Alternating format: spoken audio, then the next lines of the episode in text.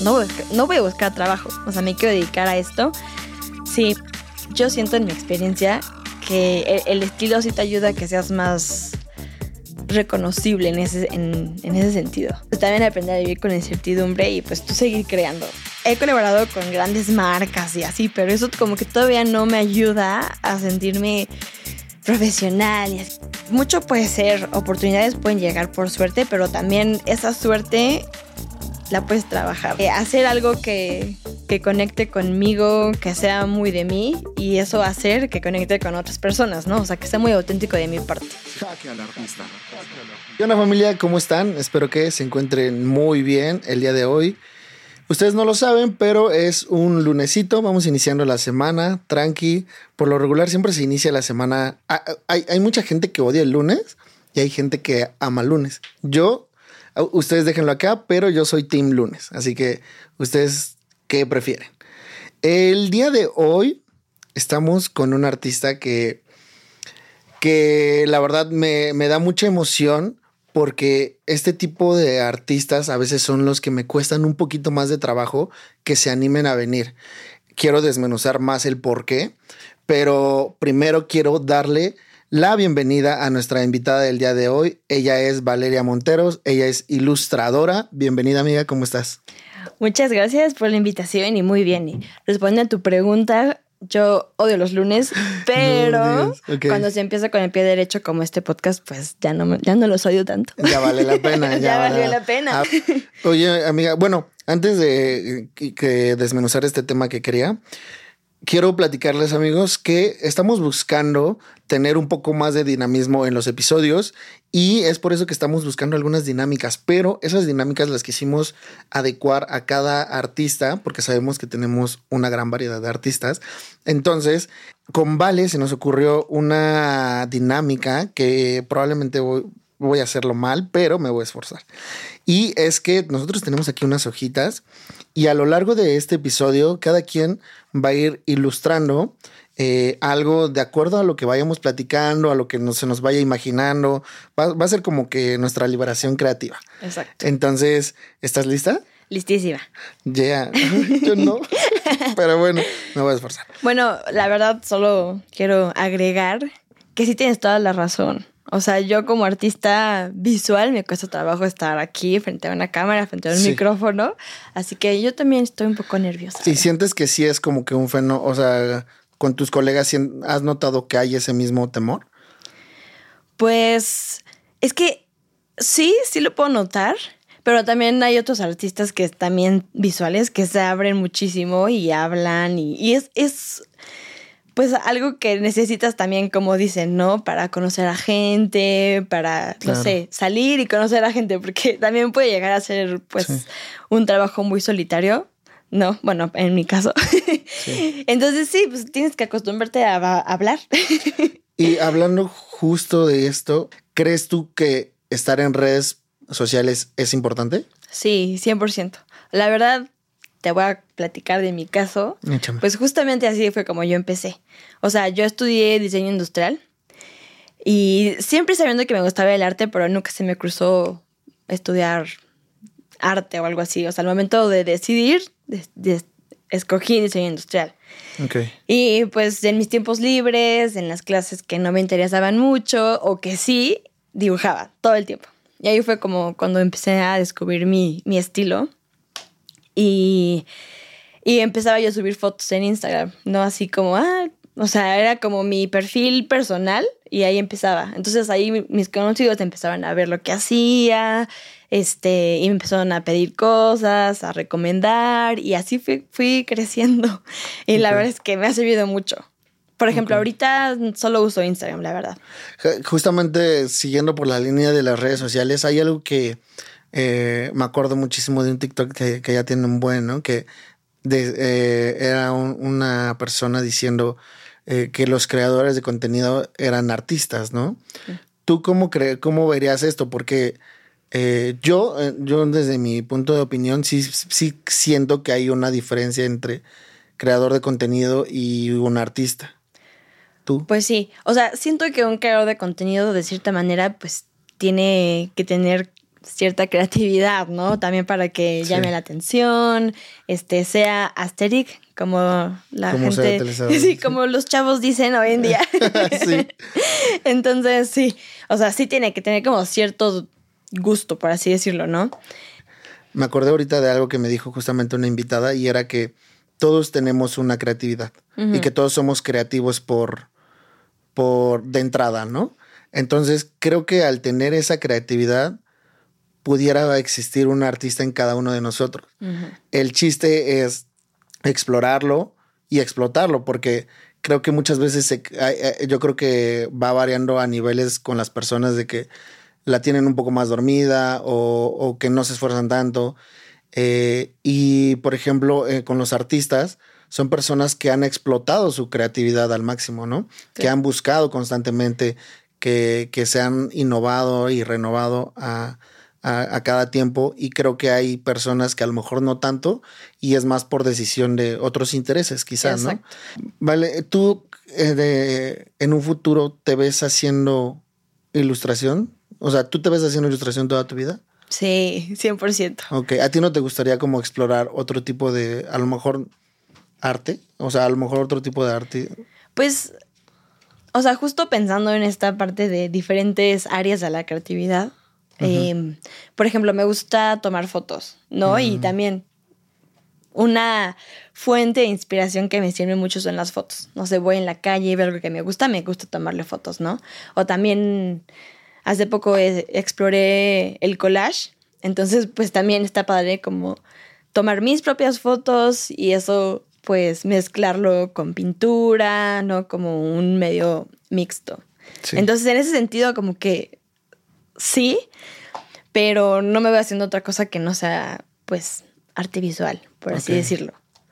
Oye, y, justo hablando de eso, ¿para ti cómo fue el poder eh, proyectar tu arte para algo que te mantuviera económicamente hablando? Porque creo que ese es uno de los grandes temas en, el mundo artístico, ¿no? Que es el vivir del arte. Sí, justo. Muchas, incluso creo que el primer obstáculo llegan a, ser los papás, ¿no? ¿En tu caso fue o no tanto? Pues mis papás siempre me han apoyado muchísimo. Y justo cuando como que acabé la carrera y tenía pues pedidos y trabajo y así, ahí iba, ¿no? Pero ya cuando dije, oye, no voy, a buscar, no voy a buscar trabajo, o sea, me quiero dedicar a esto, sí, sí le dije a mi papá, ¿me apoyarías un ratito más? Sí, claro, ¿no? Y mi mamá también, y siempre me echan porras. Mi mamá es muy honesta, por ejemplo, ¿no? O sea, ella sí me dice, esto me gusta, esto no, tiene buen gusto, entonces también me, me, me dirige, ¿no? Y me dice, ah, esto lo podrías cambiar. O sea, como que ahí se nota su, su, apoyo. ¿Viene de, de, familia la creatividad o...? Pues mi papá es arquitecto y mi abuelo fue arquitecto, mis tíos, todos son arquitectos. Wow. Yo nunca quise estudiar arquitectura, la verdad. Pero sí, yo creo que de ahí, porque siempre en mi casa hubo plumones, este, todo lo que me imaginara para crear, ahí estaba. Y luego entonces viene esta parte ya en la que acabas la carrera, eh, decides como que, porque de alguna manera eh, diseño industrial sí siento que va un poco de la mano, pero tú también agarraste como que otro rumbo, ¿no? Con tu, con tu, con tu estilo, con tu ilustración. ¿Cómo fue el haberte decidido a sí estudié esto, pero lo voy a dirigir a otra cosa? Pues justamente en un episodio tuyo que hablabas con otro artista, el fotógrafo. ¿Qué dije? ¿Qué dije? no, no, no.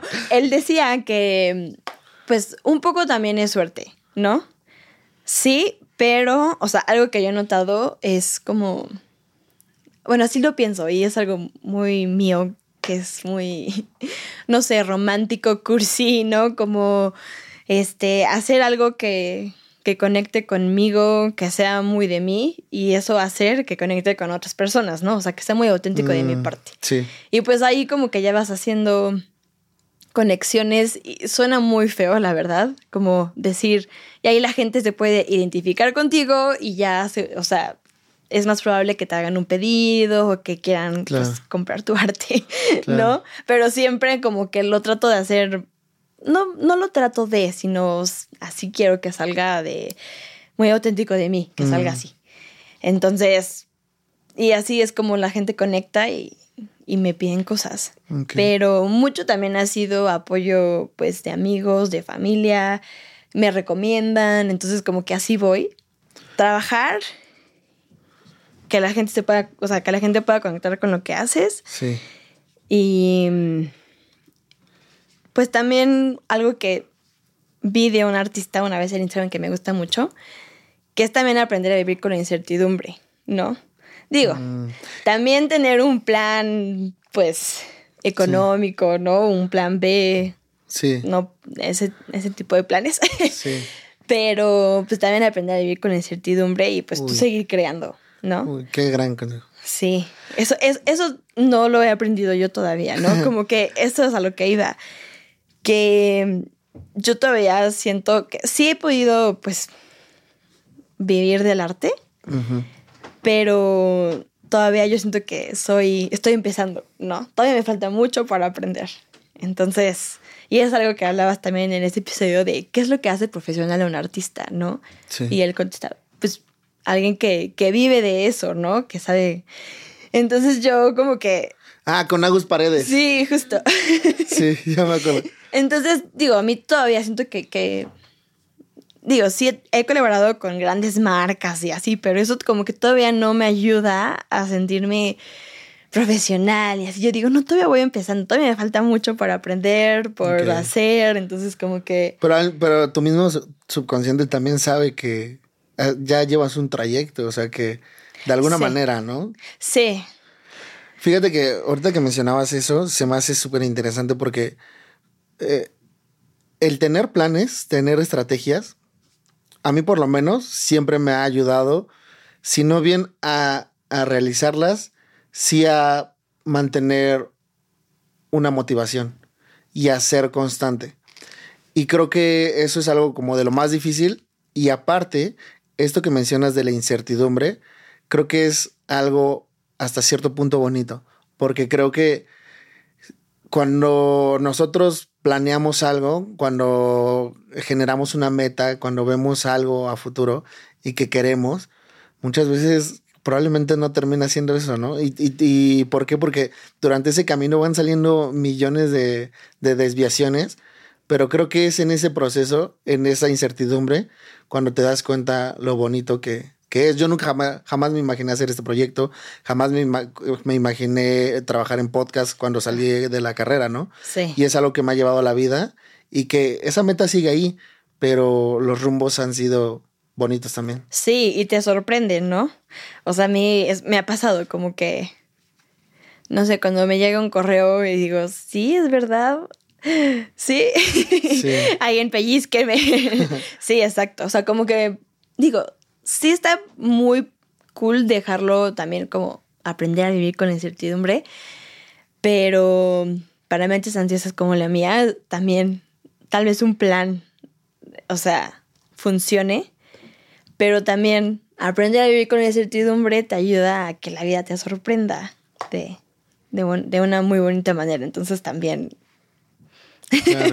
es, es, difícil este como esa línea, ¿no? El balance entre dejar, este, bueno, aprender a vivir con la incertidumbre y tener planes, ¿no? ¿Has tenido que dejar algún sueño? No, la verdad no. Como que mm, muchas veces voy así. Algo que también quiero agregar, perdón que, te diga, como que sí, mucho puede ser, oportunidades pueden llegar por suerte, pero también esa suerte la puedes trabajar, porque a mí es lo que me ha pasado, ¿no? Como que hago cosas para mí o me pide algún cliente algo, después a otro cliente le gusta eso y como que es, va, va saltando, ¿no? Así, este, pues la oportunidad. Entonces, sí es un poco de suerte, pero también es de mucho trabajo. Entonces, es algo que, quería agregar. No solo es suerte, claramente. Sí, hay que trabajar también mucho. sí, porque viene desde un, desde un trabajo previo, ¿no? Exacto. Algo que recuerdo muchísimo. Hay un artista que estuvo en los primeros episodios y me, y me decía, eh, las oportunidades, uno tiene que estar preparado para esas oportunidades, ¿no? Porque muchas veces luego vivimos pidiendo oportunidades, pidiendo que, que, que lleguen esas opciones, que lleguen eso a tu vida. y muchas veces llegan y no estamos listos, ¿no? Oh, bueno, sí. ¿Cuántas veces a nivel profesional a mí por lo menos me llegaron chambas que dije, uy, no lo sé hacer, pero lo acepto y ya no terminaba bien, ¿no? O sea, Claro. porque no era para lo que estaba preparado y hubieron cosas que sí estuve preparado y llegaron y las oportunidades se dieron. Ah, ok. Ahora que también es importante que oportunidades hay miles, ¿no? Sí, El chiste es también buscarlas. claro. Bueno, pero ahorita que a la- a- me preguntaste si me he perdido de alguna oportunidad, sí de algunas, en el sentido de no sé hacer esa técnica, ¿no? Por ejemplo, una vez me pidieron hacer eh, un proyecto de graffiti, o sea, literal con aerosol, Mm, y no supe, porque, o sea, dije, la verdad no, porque no es muy fuerte, ¿no? O sea, algo que me ha enseñado mi papá es, tú di que sí y aprendes y lo haces, ¿no? sí, eso es Pero- muy de los papás. A Exacto, pero no, o sea, en ese proyecto la verdad no me atreví y dije, no, sentí que me iba a sentir más incómoda, ¿no? Entonces como que sí dije, se me fue la oportunidad. Entonces, pero me han llegado oportunidades muy cool de, pues, cosas que sí sé hacer, ¿no? Y así, pues, vas aprendiendo y, ¿Y sientes que se te cierran las puertas? ¿Se te cierran? Pues sí, la verdad es que sí, se te pueden cerrar las puertas, pero también lo que hablabas con Agus, ¿no? De... Pues tampoco yo no soy, o sea, no... Esto de especializarte en algo, ¿no? Pues era lo que me preguntabas, de la presentación. ¿Cómo te presento? ¿Como ilustradora? ¿Como muralista? ¿No? Entonces Sí. digo, en, es- en ese sentido no... Este no, no me cierro, pero sí hay cosas que me han pedido que no he podido, ¿no? Y pues sí, se me han ido oportunidades por, por no saber este, ¿Y sientes que, es- que esté bien, está bien que un artista se enfoque en un nicho? O en, por ejemplo, en, en el lado de la ilustración, en un, en un estilo. Pues yo, yo siento en mi experiencia que el, el estilo sí te ayuda a que seas más reconocible en ese, en, en ese sentido. ¿No? Como, no sé, me gusta un artista a mí y lo veo y como que reconozco ese estilo y es muy cool saber como, ay, ese artista yo lo conozco, ¿no? Entonces, pero pues hacer, tener diferentes estilos, pero que aún así tengan la misma línea y digo, también como ilustrador es muy cool también, pues, este... Como que te Buscar, ¿no? reconozcan. Bu- no, que te reconozcan y también buscar otras direcciones, ¿no? Sí. y no aburrirte. Pero bueno, siento que es algo que yo no lo he hecho tanto. Y, y justamente en- hablando del estilo, ¿cómo fue el crear el tuyo? Porque algo que de lo que te preguntaba hace rato, ¿no? Justamente en tus descripciones tú mencionas que no te, no te gusta eh, como tal marcar o decir cuál es tu estilo porque sientes que, bueno, no, no sé, creo que eso no lo decía, pero eh, me imagino que a lo mejor es porque quizá lo encasilla mucho o, o porque lo limita. Pues ¿O mira, te voy a confesar algo. Muchas veces me preguntan qué tipo de arte hago. Y me cuesta mucho trabajo responder esa pregunta porque es como, ¿qué tipo de arte hago? O sea, no es una corriente en la que me inspire, en la que me base. La verdad es un arte que, es- que nace de mí y lo hago, ¿no? Por ejemplo, siempre digo que improviso mucho, ¿no? O sea, la verdad no es algo que haga mucho, este, com- comisiones y así, algo que sí sea específico, no. O no sé, si me piden algo es como, ah, mira, te muestro el boceto en blanco y negro y ya después los colores. Eh, O sea, eso sí va a ser improvisado. Ah, está perfecto, ¿no? Entonces, sí no es un estilo que, que yo pueda definir y justo es algo que me hace sentir una mala artista. Porque no Mm. puedo definir mi estilo, ¿no? Entonces hay gente que me dice, ay, tal vez se parece a arte, al arte naif, ¿no? Que es como un estilo muy colorido y... eh, o sea, lo he buscado y digo, puede ser, pero aún así no siento que ese sea mi estilo. Entonces, sí. Que también creo que es válido porque ah, yo lo aterrizo, por ejemplo, a la música, ¿no? Este, creo que hay muchos artistas eh, musicales que de repente no pueden de- in- eh, dejar de definir un estilo porque también hay algo que, que, que les gusta, ¿no? De muchos géneros. Exacto. Y al final del día, ese músico va a ser una recopilación de todo lo que escucha, ¿no? Y bueno, ahorita me vino a la mente un comentario que digo, soy, no soy no sé nada de música, pero no sé, me puse a pensar como en los discos y así, cuando escuchaba discos, en los álbums, eh, que es, pues, es muy rico cuando un álbum tiene diferentes pues, ritmos, por así decirlo, ¿no? O sea, cuando una canción es más, un poquito más lenta, luego pasas a otra que es más movida.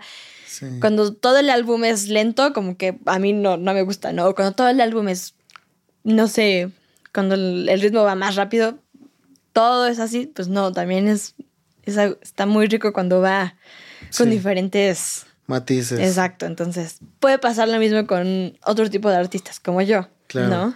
Sí, y eso creo que ah, eh, hace que haya un mundo de posibilidades, ¿no? Exacto. Eh, ahorita que también mencionabas sobre el profesionalismo, ¿no? trabajar con marcas, ¿no? Mencionaste por ahí. Quiero eh, conocer un poquito sobre tu experiencia, cómo ha sido una conectar con clientes, con marcas, y dos, cómo ha sido el trato. Porque creo que es algo del, también de lo que no se habla mucho con, los artistas y muchos vivimos eh, en, un, en, un, limbo, ¿no? Que cuando te llega una chamba, eh, no sabes qué hacer. Y dices, uy, eh, a ver, tú eres Sony y tú eres mi compita, no sé, o sea, son como que de repente pues, variantes. Eh, un proyecto grande y que trabajé varios murales e ilustraciones fue con Adidas. Y estuvo bien porque trabajé con una agencia, entonces con los que, los de la agencia con los que yo tenía el contacto y mandaba propuestas y así. La verdad estuvo muy bien ese, pues, el trato. Ok. Em, pero algo que mucha gente ha, de pensar. Es como, ay, trabajaste con Adidas, seguramente cobraste muy bien, ¿no? Este, bueno, aquí es chismecito. ¿No? no, la verdad, sí fueron como muy, muy... ¿Cómo es? No sé cómo decirlo. O sea, da su presupuesto y es como, no, pero tal vez quieran pagar un poco menos. Entonces, como que es de, mm. ah, está bien, ¿no? Sí. Entonces, sí, en ese, en ese aspecto como que uno piensa de, ay, Adidas. y pues sí, son un poco, fueron un poco... ¿Y sientes que eso es, eh, alguna vez eh, me, me, estuvo un invitado? ¿Ubicas a Edro? Sí, sí, sí. Ah, bueno. Hay otro que me comentaba que lo que pasa muchísimo es que cuando llegan estas agencias son las que más intentan denigrar tu, tu, trabajo, ¿no? Que tanto las marcas, porque él nos platicaba que, por ejemplo, los contactaron, lo contactaron directamente de Marvel y ahí sí fue como que un trato súper diferente. Sí. Y porque las agencias creo que intentan quedarse un porcentaje más alto, ¿no? Pues la verdad, yo no sé cómo funcione el negocio entre la agencia y la marca. ¿no? O sea, yo, mi trato fue solamente con la agencia. Entonces, pues yo les daba mi precio y ellos ya como que me, negociaban, ¿no? Pero también he tenido la oportunidad de trabajar con, pues, marcas internacionales. Por ejemplo, con YouTube. Este, también una ilustración digital y pues muy diferente, ¿no? O sea, ellos, ellos ni siquiera me dijeron, ¿cuánto cobras? Ni siquiera me preguntaron, me dijeron, tenemos tal presupuesto. Y pues digo, obviamente era muchísimo más de lo que pues una agencia mexicana hubiera, hubiera aceptado, ¿no? Entonces, pues ahí también. ¿Sí sientes una diferencia? Sí, sí, sí. O sea, te respetan más tus precios. Digo, por ellos y también por otras agencias, o bueno, pues sí, agencias internacionales con las que he trabajado. ¿Y cómo creas esos precios? ¿O ese pues, por ejemplo, como lo he aprendido yo, ella, que otros artistas dan tips en Instagram y así, porque también esa es otra, como que preguntarle a otros artistas, y muy mal de mi parte, me da pena, ¿no? ¿Nunca lo has hecho? Muy pocas veces, ¿no? O también por experiencia he visto cuánto cobran otros artistas y así. Ok. ¿Y entonces cómo eh, las, cómo has creado esos precios? Pues, por ejemplo, empecé, ¿no? Mis precios bajos también les pregunto como a mis amigos o a mi familia, como de, oye, ¿tú crees que esto esté, o sea, tú lo pagarías o así? Y ya empecé un poco bajo, la verdad. Y ya como con los años, con la experiencia, los he ido subiendo.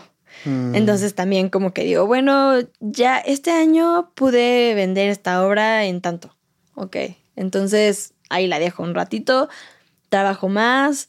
Este, también como que digo, bueno, si trabajé con tal marca, pues tal vez pueda yo ya subir un poquito más mi precio. Entonces así voy como subiendo subiendo los precios. Pero también en ese sentido, pues, tache. Mientras te vas sintiendo mejor, es cuando, cuando vas, te das la oportunidad de elevar los precios, ¿no? Sí, exacto, exacto. Como que entre más colaboro o entre más la gente pues me pida, sí siento un poquito más de confianza y de pues credenciales para claro. aumentar. Así el si nos, si nos fuéramos como a porcentajes, ¿cuál para ti sería, qué porcentaje le darías como a un lado, a un lado utilitario, como del material que vas a utilizar en cierta obra? ¿Qué porcentaje le das a eso? Uy, Así, no, o sea, es que depende. O sea, en, en el mundo De las artes visuales hay Varía de lo varía, ¿no? sí. O sea, por ejemplo, pinceles de te voy a poner un ejemplo, o sea, no, no es que sea así. De 50 pesos a 300 pesos, ¿no? Y casi no es el mismo pincel porque claro que depende mucho este, pues el material con el que está hecho. Pero, pues algo también que a- a- he hablado con los artistas es, pues también depende de lo que tú hagas con ese material, ¿no? Y ahí también viene un tema de creatividad. Ajá. O sea, con las herramientas que tú tengas, pues creas, ¿no? Entonces, no sé, por ejemplo, hay artistas que hacen obras literal con las manos, ¿no? Así como con puntitas y así, con puntillismo. Entonces, como literal se ponen un guante con pintura y se ponen a pintar, ¿no? No necesitan usar el, pues el pincel más caro.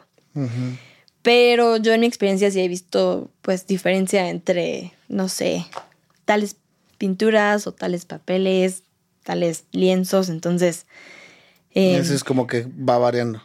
Va variando, pero para, o sea, siento que el, el precio que yo le pongo a mi obra no tiene nada que ver con los materiales que uso, sino como el tiempo que me tomó, la, Ah, este, La creatividad la, que la creatividad, exacto, la propuesta.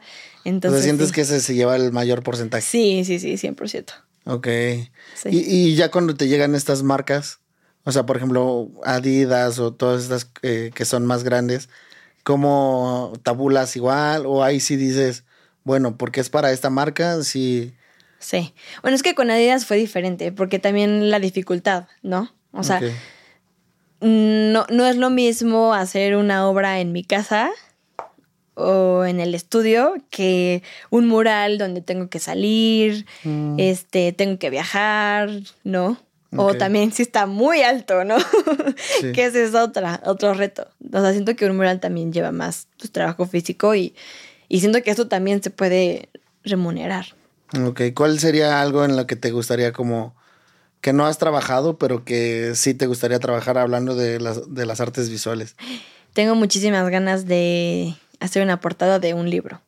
Ok. Eh, no sé, por ejemplo, qué libro ni de qué se trate, ¿no? O sea, eso no lo tengo muy claro, pero tengo muchísimas ganas de hacer, pues, ilustración editorial. Ya, qué cool. Pues vamos a pasar a una sección de preguntas.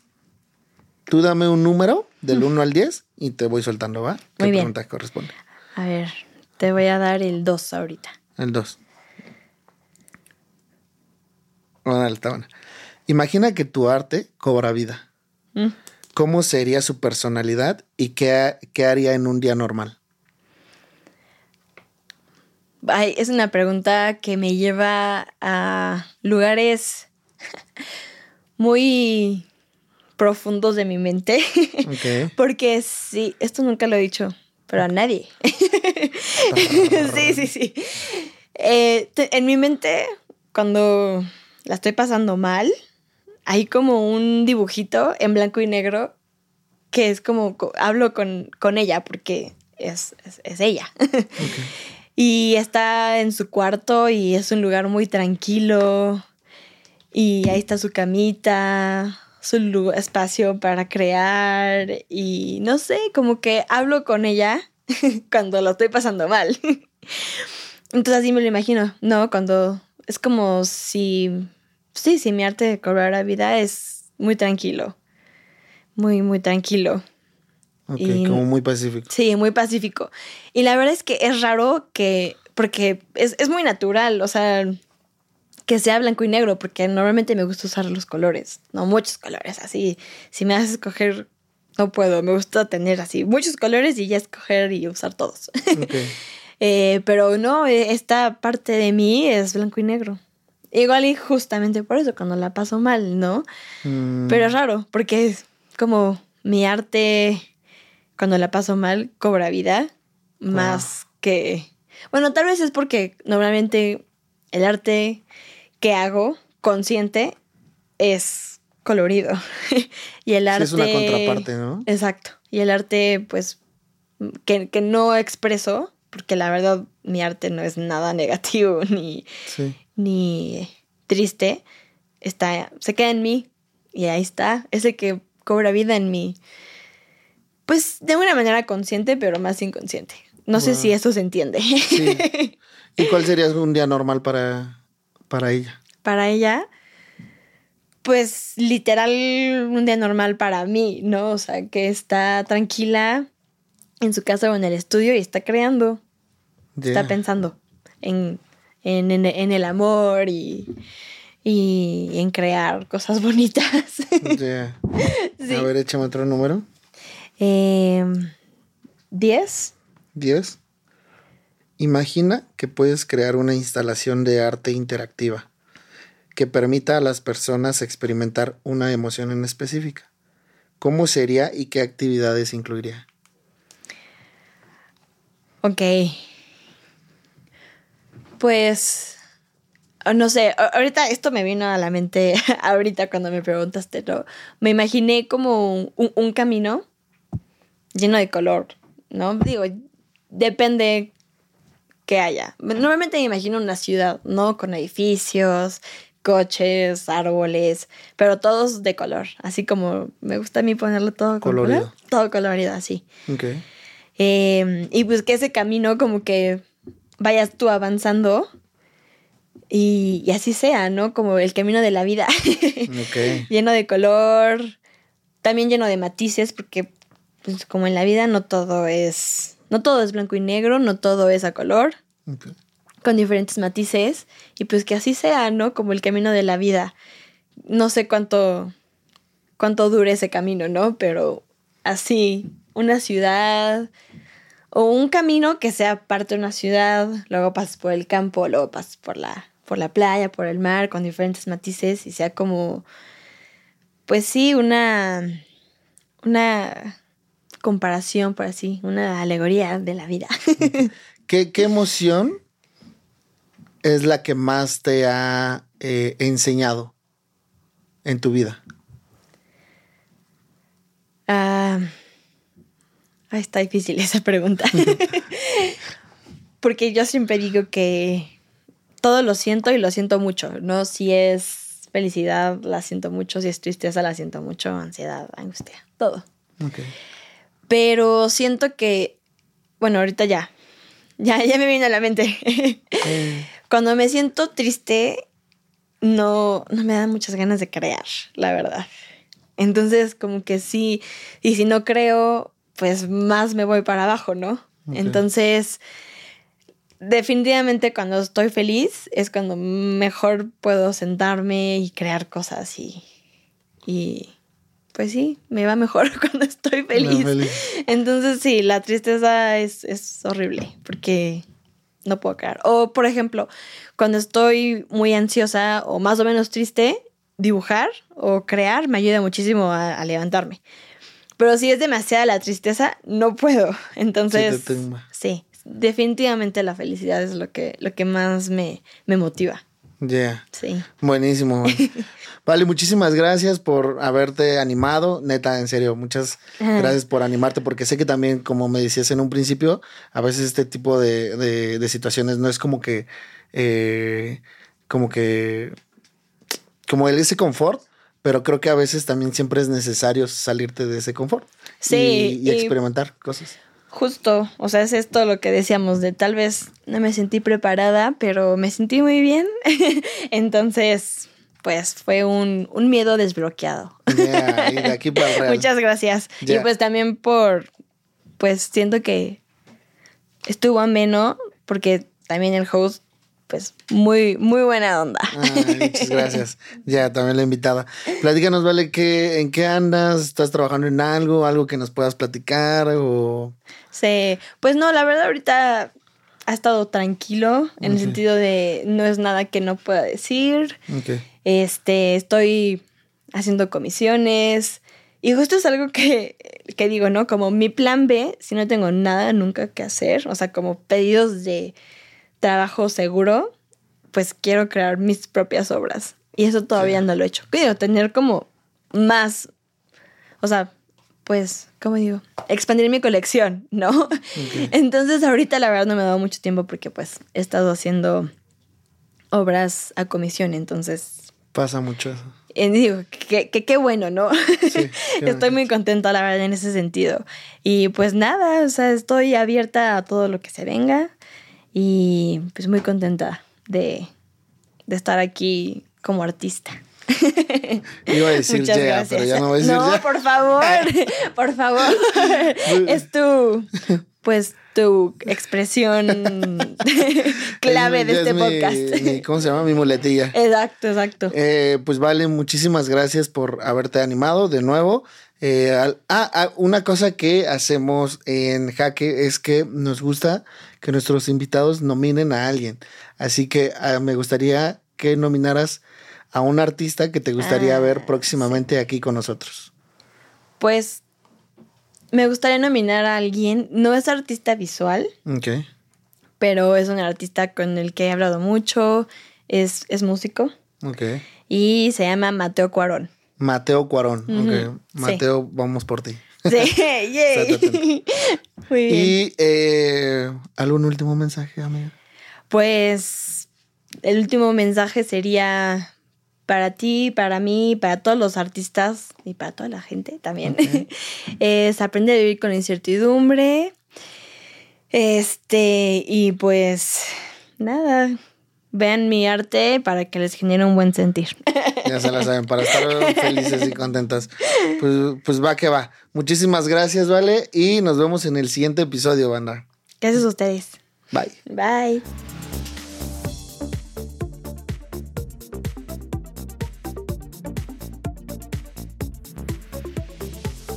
Jaque al artista.